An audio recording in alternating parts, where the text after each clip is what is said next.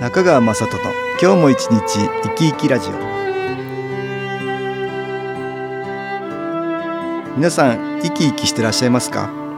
この番組では気というものを私中川雅人がいろいろな角度からわかりやすくお話をしてまいります。どうぞごゆっくりお楽しみください。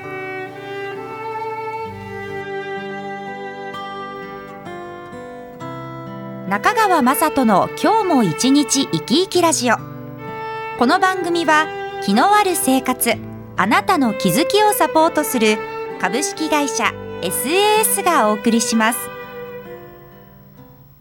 おはようございます。株式会社 SAS の中川雅人です、えー今日は新機構研修講座のお話をしたいと思います。新機構研修講座実は1990年の3月に始まってこの10月の開催10月下旬の開催でちょうど300回ということになるんですよね。25年で300回毎月開催してるんですけど今日はジャーナリストの小原田康久さん交えてですね新機構研修講座のお話をしたいと思います。小原田さんよろしくお願いします。よろしくお願いします。でも、ロドさんももうずっと、えー新機構についてはあ先代の時代から、えー取材していただいて、まあ、この番組ではあもうあのおなじみかと皆さんもね、えー知っていただいてるんじゃないかなと思うんですけども、えー研修講座も随分、うんそういう意味では思い出、えーというかですね、えー今までのいろんな、あー経緯をねご存知じゃないかなと思うんですけど、そうですね、もう300回ですか。えー300回になるんですよね。ね、すごいですね、300回っていうのはね。あのー毎回節目には小原田さんに、えー取材していただいて、ええー月刊反撃に記事をね、ええ書いていただいてましたけども、えー10年目とかそうですねえーえーうんえー200回記念という時にも書いていただきましたよね。えーまあ、あの今回300回ということでどんなふうにえー変わっていったかとちょっとその辺の話を交えてね、えーお話聞きたいかなと思うんですけども。そうですね。1週間で気が出るっていう、そういう歌い文句だったじゃないですか。はいはいはい。ね、合宿をして。えーまあこれ先代がええ夢で、まあ、みんなできるようになるから、んえーあの教えてあげなさいって、まあ、白いひげのおじいさんにおしあの夢で教えられたということで、ええこの研修講座始まったんですけどね、えーまあ、す当初は医療機構士養成講座という名前でしたけどね。ね。うん。最初は隔月でえーそうでしたよね。私当時はまだサラリーマンやっていて、まあ、うん。先代がやってたことは、あの横目では見てましたけども、ええ。ええ。当時はまだあーあまり気のことがね、えー私に関係あるのかなとちょっと疑問であの触れてませんでしたけどね。ね。でも私もね、その、仙台のそばにずっといたわけですよ。ええ。で、気を体験もしてるんだけど、その1週間で気が出せるっていうのはね、まあ、言ってみれば、その気候ってのは中国からうん来てるわけで中国盛んなわけですよね。ええ。で中国の気候なんかも本読んだりして人の話を聞いたりして、まあ勉強すればですね、えー長い修行がいるんだと。はいはいはい。ね、修行も、とにかく長い長い修行をやった人の何人かがうん。この外気気を出せる。っ気を出せるようになる人になるて。いう話、ええこれがもう常識としてあるわけですよ。で私もそれはね、常識としてこう頭の中にあるわけですよね。だからその先代がね、ええ。1週間で気が出せるんだって、ええ。そういう講座をやるっていうのは聞いたけれど、え正直ね、え本当かなとかね、ええ。それからこ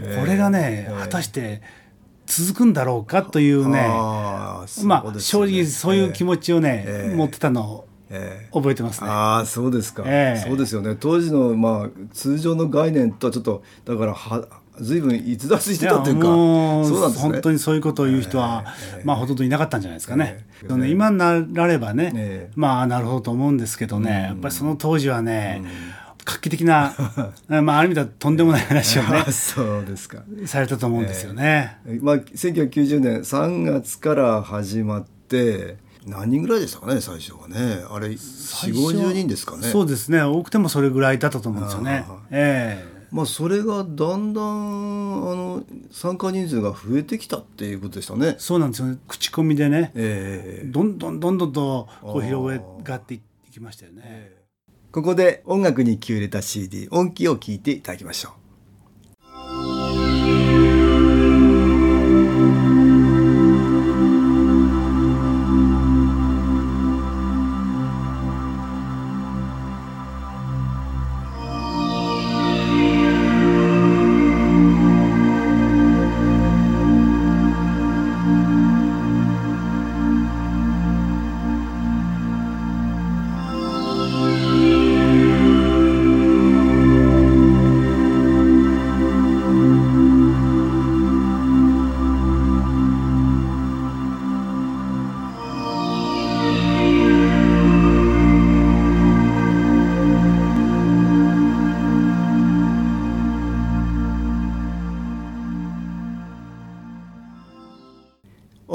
聞いていただきました。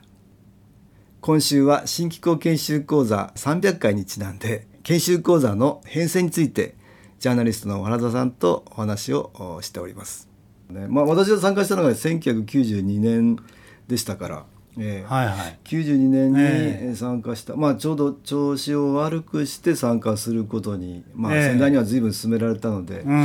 えー参加するようになったんですが、まあ、それまでのいきさつはあまりよく分かってなかったっていうところですね、うん。当時は小田さんは講師か何かで行かれてましたかね。そうですね、あのずっと先代の取材をしてましたんでね、うん。えええーどういう活動をしてるかっていうことを、まあ、この場でちょっと報告しろっていうことでね、あははまあ、1時間半ぐらい時間いただきましてね、ええ。ええ。講座の中でいろいろえーそういう解説をしていただいてたと。それでまあ先代はいろいろあのあれちょうどテレビか何かの取材が来てましたね。えー人が集まるようにもなったかもしれませんね。そうですよね、えだからまああのこう気を出してね、ええ人を癒したいっていう人と、うんうんうんあと、やっぱり自分がこう病気でね、はいはいはい。ええなんとかこう元気になりたいっていう人たちがね、あーそうでしたね。ええ大体半々ぐらいであーはーはー。来られてましたね。えー病気もあーの方も気をたくさん受けられることで、うん。えー調子が良くなる、まあ、同じ原理なんですけどね、まあ、たくさん気を受けていくうちにうん。体も癒され心も癒されそれと一緒にまあいい気も出るようになるってなことでそうでしたね。えうん。ーそういうことだったんですよね。普通は修行のようなイメージをしてくる方も多いかと思うん。ですけど、うんそうなんですよ講義もあのそういう修行っていう要素あまりなかったんですよね。だから1週間で気が出せるでしょ、うんええ。だったら気を出すための何かトレーニングとか方法をね、ええ。教えてもらうもんだとばかり思ってくるわけですよ、はいはいはい。だけどずっとんうん。講義とあと気を受ける、うんうん。これの繰り返しですよね、ええ。えその講義もあの、まあ、見えない世界のこと、うん。まあ、あと心のこと、ん。そうですね。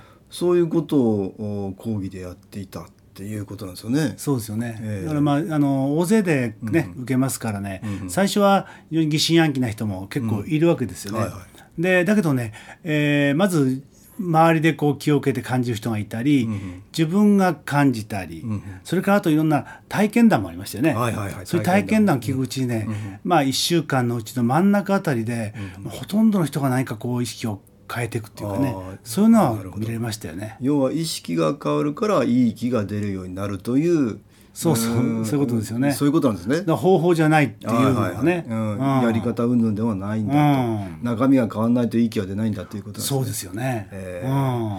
そうですか。小原田さんも、えーえー受講されてますよね。そうですね。僕は93年の4月にね、はいはい。受講したんですけど、ええ。まあ、正直僕はずっとね、取材で行ってますからね、えで話もずっと聞いてますから、え受講しなくていいかなと思ってたんですよ。はいはいはい。だけどね、なんかこう見てるとね、ええ。こういろんな大きな変化がね、うん。参加者は起こっていくわけですよね。なるほど。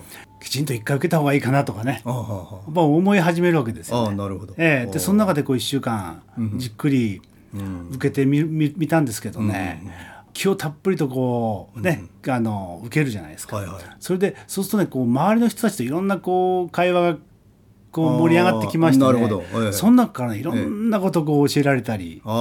するんですよね。ああまあ、別にその特別にこの目に見えない世界の話じゃなくて日常的な中でね、うんうんうんふっと、えー気づかされることがあったりね。なるほど。うん、あこういうあの、ただ気を受けて気を出せればいいというふうなことじゃなくって、そういう人と人との関わりの中から、なんかこう思わぬことをこうゲットするみたいああなねなるほど。そんなのをねああ要は自然にこう気持ちが意識が変わっていくということになってるんですね。そうですねもちろんこう気を受けてるから余計ね、うんうんそういうことがこうキャッチしやすいんでしょうけどね。なるほどあーあそうでしたかでまあ先代は最初伊豆下田で始めて、そうですね。えー、94年の、ええー5月から1994年の5月から奈良県は生駒のそうでしたねえー研修所を作ったんですよね、あれね確かあそうでししたね。ええ。作って、えーそちらに場所を移しましたよね。そうね。かなりね、ええ。いろんな工夫して、あの場のエネルギーを高めるということでね、ええ。やっておりましたね。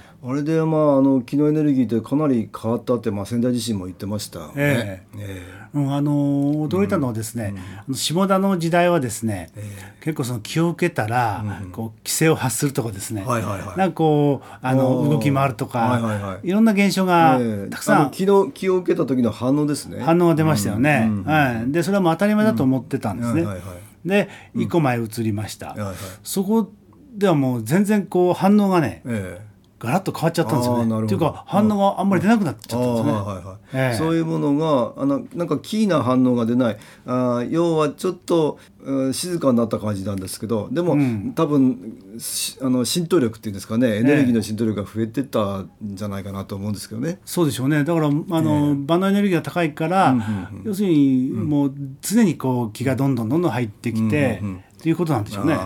そうなんですね。うん。私は93年の年にこのこのけあの SS に入りましたのでね、はい。えー当時奈良の生駒の場所に引っ越すというので引っ越しの作業に行った覚えがありますよ。ああはい。まだまあ入社したばんばっかりで、えー先代のねやってることが今一歩よく分かってはいませんでしたけども、えでもあれ床をね、全部剥いでその下に水晶をね、えびっしりとこう並べたりとかね、うん。そうでしたね。えーかなりあの研修所を工夫して、えー場のエネルギーを要は要は24時間常に気を受けられる体制にしたっていうことですね。ーあそういうことですよね。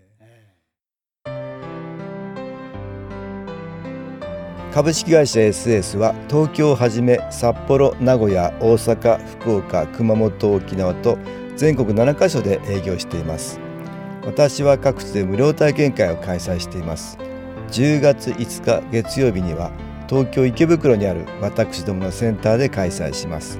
中川雅人の「昨日話と昨日体験」と題して開催する無料体験会です。新気候というこの気候に興味のある方はぜひご参加ください。ちょっと気候を体験してみたいという方体の調子が悪い方ストレスの多い方運が良くないという方気が出せるようになる研修講座に興味のある方。自分自身の気を変えるといろいろなことが変わります。そのきっかけにしていただけると幸いです。10月5日月曜日午後1時から4時までです。住所は豊島区東池袋1-30-6池袋の東口豊島公会堂のすぐそばにあります。電話は東京03-3980-8328 3980-8328です。また SS のウェブサイトでもご案内しております。お気軽にお問い合わせください。お待ちしております。